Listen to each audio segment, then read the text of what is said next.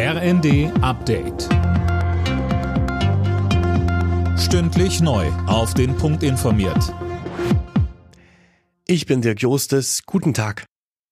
Nach dem Urteil des Bundesverfassungsgerichts will die Ampel beim Haushalt für dieses Jahr nochmal nachbessern. Finanzminister Lindner hat angekündigt, nächste Woche einen Nachtragshaushalt vorzulegen. Wir werden die Ausgaben äh, insbesondere für die Strom- und Gaspreisbremse jetzt auf eine verfassungsrechtlich gesicherte Grundlage stellen.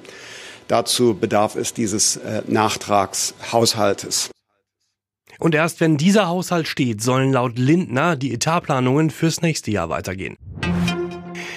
Die zwischen Israel und der Hamas vereinbarte Feuerpause soll morgen beginnen, das hat das katarische Außenministerium mitgeteilt.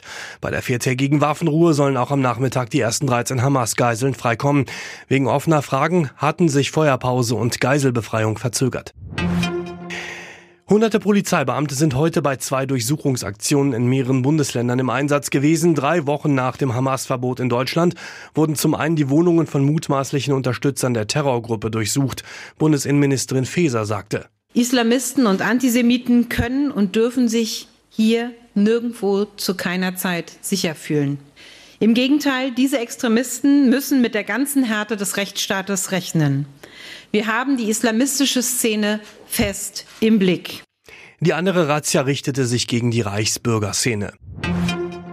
Das Landgericht München stuft die Klimaaktivisten der letzten Generation als kriminelle Vereinigung ein. In einer Entscheidung heißt es, Zweck und die Tätigkeit seien auf das Begehen von Straftaten ausgerichtet. Begründet wird das mit den Straßen- und Flughafenblockaden. Alle Nachrichten auf rnd.de